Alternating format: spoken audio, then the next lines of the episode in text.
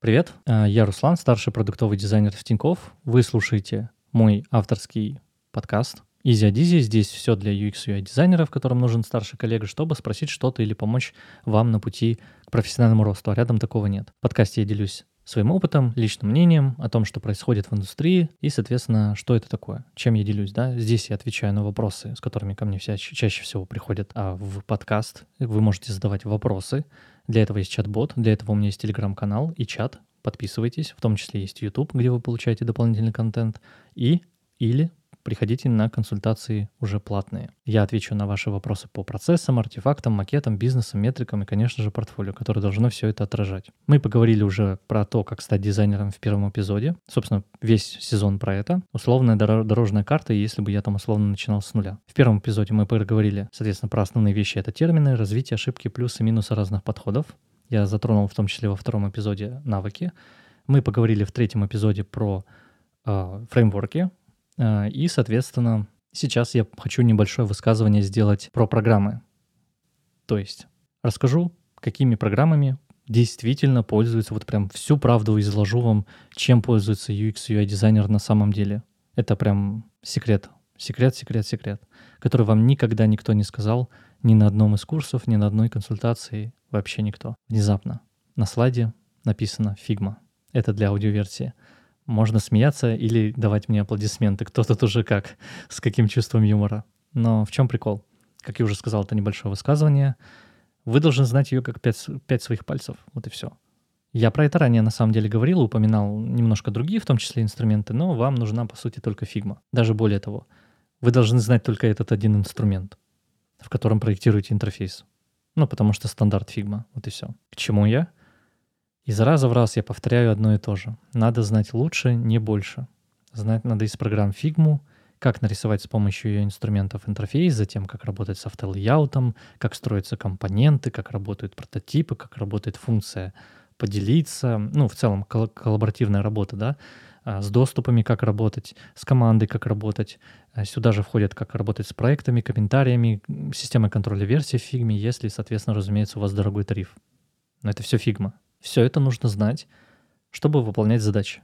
То есть проектировать интерфейс внезапно, да? Сама же работа основанная, ну, основная, да, вот основанная какая-то продуктовая, осознанная, UX-овая, вот это все, она лежит не в рамках фигме, ну, это самой собой. А что же тогда с остальными программами и навыками? В смысле, где тут motion дизайн, где тут Blender, алло, где тут Tilda? На самом деле проблема, опять же, не в навыках, ну, то есть не в программах, а в тебе. Ну, во мне в том числе и в других ну, то есть в, в том числе вот этих школах курсов, да, которые пропагандируют, что якобы тебе зачем-то нужно а, на курсе UX UI дизайна несколько месяцев потратиться на motion дизайн, 3D-графику и, не знаю, там, что-нибудь еще, внезапно программирование. Нет, не нужно. Чтобы руками создавать интерфейс, нужен компьютер, способный запустить хотя бы браузер без тормозов и знать фигму. Все. Вот как бы, казалось бы, весь секрет, да? Но это не весь секрет. И тут я немножко хочу вот высказаться про программы в целом. Про вот эти все доменки, типа 3D, Motion, вот это вот все. На видеоверсии у меня UI с э, старой программой, старая, потому что она и так называется фреймер. Это классический фреймер, он называется фреймер классик, его сейчас уже не воспроизвести даже. Старый, добрый, классический продукт. Кто не знает, он вот выглядел именно так в видеоверсии. Слева у тебя небольшой редактор кода, справа вывод какой-то из консольки, и справа у тебя еще правее в самом правом углу а, был прототипчик. Вот и все. В свое время, почему я так уделил время фреймеру? Это был феномен или феномен, неважно. Он заключался в том, что он заполнял пробле... ну, пробел, вот пробел именно в который вот именно вот этот пробел, он не мог закрыться какими-то другими инструментами, вот я о чем говорю. То есть ни один инструмент не предлагал вот такой уровень прототипирования, а именно уровень прототипирования, который давал дизайнерам способ оживить макеты с помощью максимально тупого примитивного кода на, на кофе-скрипте. Это такой сахарный эм, синтаксис JavaScript, очень упрощенный, прям очень, но со всеми возможностями веб-технологий. То есть из говна и палок состряпать мобилку, там есть специальные методы были, или веб. И вы могли создавать прототипы из макетов, которые бы соединялись в том числе с какими-то API или базами данных. И это было сделать элементарно.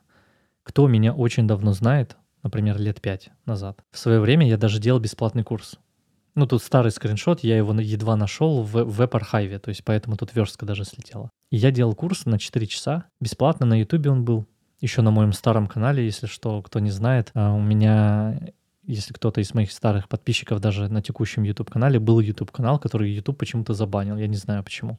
Это было лет 5 назад но там был курс. Он длился 4 часа. А настолько это было, во-первых, просто освоить фреймер и финальный прототип, вот как раз-таки с базой данных, созданием заметок, удалением заметок, вот базовых операций, ну, крут. Создание, удаление, чтение и обновление информации. То есть создание даже аккаунта регистрации, вот это все. Вход в аккаунт и так далее было. Все на Firebase, а, базе данных. И финальный прототип такой делался за полтора часа дизайнером. Алло. Ну, как бы, come on. А в чем проблема, да, тогда? Кто не знает, этого, ну, кто не знает Framer, я имею в виду современные его подходы, современная его идея, его вообще история, потому что это история, опять же, проблема в людях и очень большое разочарование, ну, как для меня. Ну, этого нельзя воспроизвести вообще уже теперь. Настолько вот этой вот, вот этой вот легкости ее больше нету. Потому что проблема в людях, вся проблема в людях. В детских травмах, в страхах или ошибках, или нежелании пробовать снова, либо некомпетенции, премии. Просто взбрендило в голову «я так хочу, я так знаю лучше». Почему? Вот представьте себе, вот это вот то, что вы видите на экране для видео, для аудиоверсии я поясню. В видеоверсии у меня обновленный вид фреймера, не текущий. Это один из переходов его. И вот видя это уже что-то сложное, SEO-фреймер говорит дизайнерам, а знаете что, дизайнеры, а идите-ка вы как бы ну, куда подальше через одно место. Теперь вам надо знать, JavaScript на отлично, React на отлично, TypeScript на отлично. И вообще давайте-ка учите JS, Node.js, пакетный модуль NPM, ну, как что-нибудь еще из бэкэнда. И еще, пожалуйста, дизайнерскую работу делайте, вот эти ваши UI, UX. И так появился фреймер X, который требовал этого всего, в том числе. И как бы, чё, зачем, почему так больно? И вот чтобы в этом фреймере X что-то сделать, похожее на рабочее, как раньше – с реальными данными, вот это все. Ну, грубо говоря, то есть уровень вхождения порога просто был такой, стать программистом. Потому что фреймер стал, ну вот фреймер X стал в моменте хуже, чем Акшура, Протопай, Оригами. Оригами — это ныне запрещенная в Российской Федерации организация Мета. Это бесплатный инструмент, который вы можете скачать только под Mac. Но он крутой. Он сложный, но он крутой. И он даже, несмотря на то, что он сложный, фреймер стал сложнее. Ну, в вопросах предоставления функциональных каких-то сложных прототипов. То есть без знания кода вам там делать нечего было. Потому что если видеоверсии присмотреться, там, во-первых, TSX, расширение файла — это TypeScript, React, ну, все, что я говорил. Вам там делать нечего. При всем этом ну, TypeScript, JavaScript, React, Node, NPM, все еще сверху диктовалось, ну, какие-то свои условия написания кода. Типа говнокод, который, синтаксис, который просачивался фреймерский, чтобы работали всякие а, связи, типа вы могли так настроить, чтобы в редакторе а, фреймера у вас отображались какие-то поля в компонентах. А это было с программированием в коде, хотя в, в продакшене такое бы никто не пустил. Ну, то есть в реальной разработке такие вещи бы не пропускали. При этом все самое смешное это при этом в чем? Что это был React, это веб-технологии. Если раньше у тебя был CoffeeScript, на котором с говна палок собрать что угодно, да, вообще именно веб, мобилку, неважно, то сейчас это React.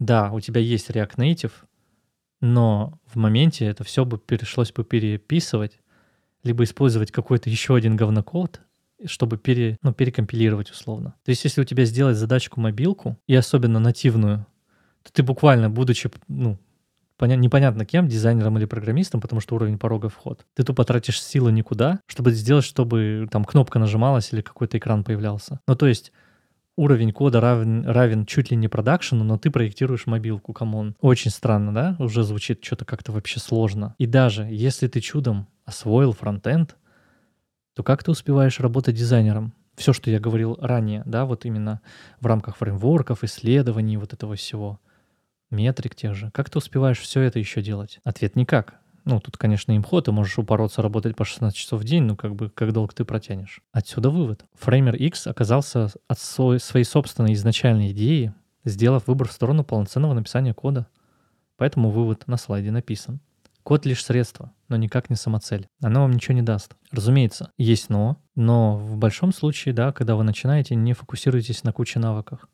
Вам нужно знать именно сценарии, как проектировать, схемки делать, CGM и картирование, различные способы, типа, опять же, CGM, User Journey Map, то есть UGM, ну, если вы хотите так поделить сервис Blueprint, если вы хотите там какую-то внутреннюю кухню, срезы поставить по линиям, что происходит на фронте, на бэке. Опять же, это просто я уточнил. Ну вот, такие дела. И тут можно сказать и как бы контраргумент. Ну, сделали пивот, чего бухтеть? Ну, типа разворот, да? Так снова возникает проблема.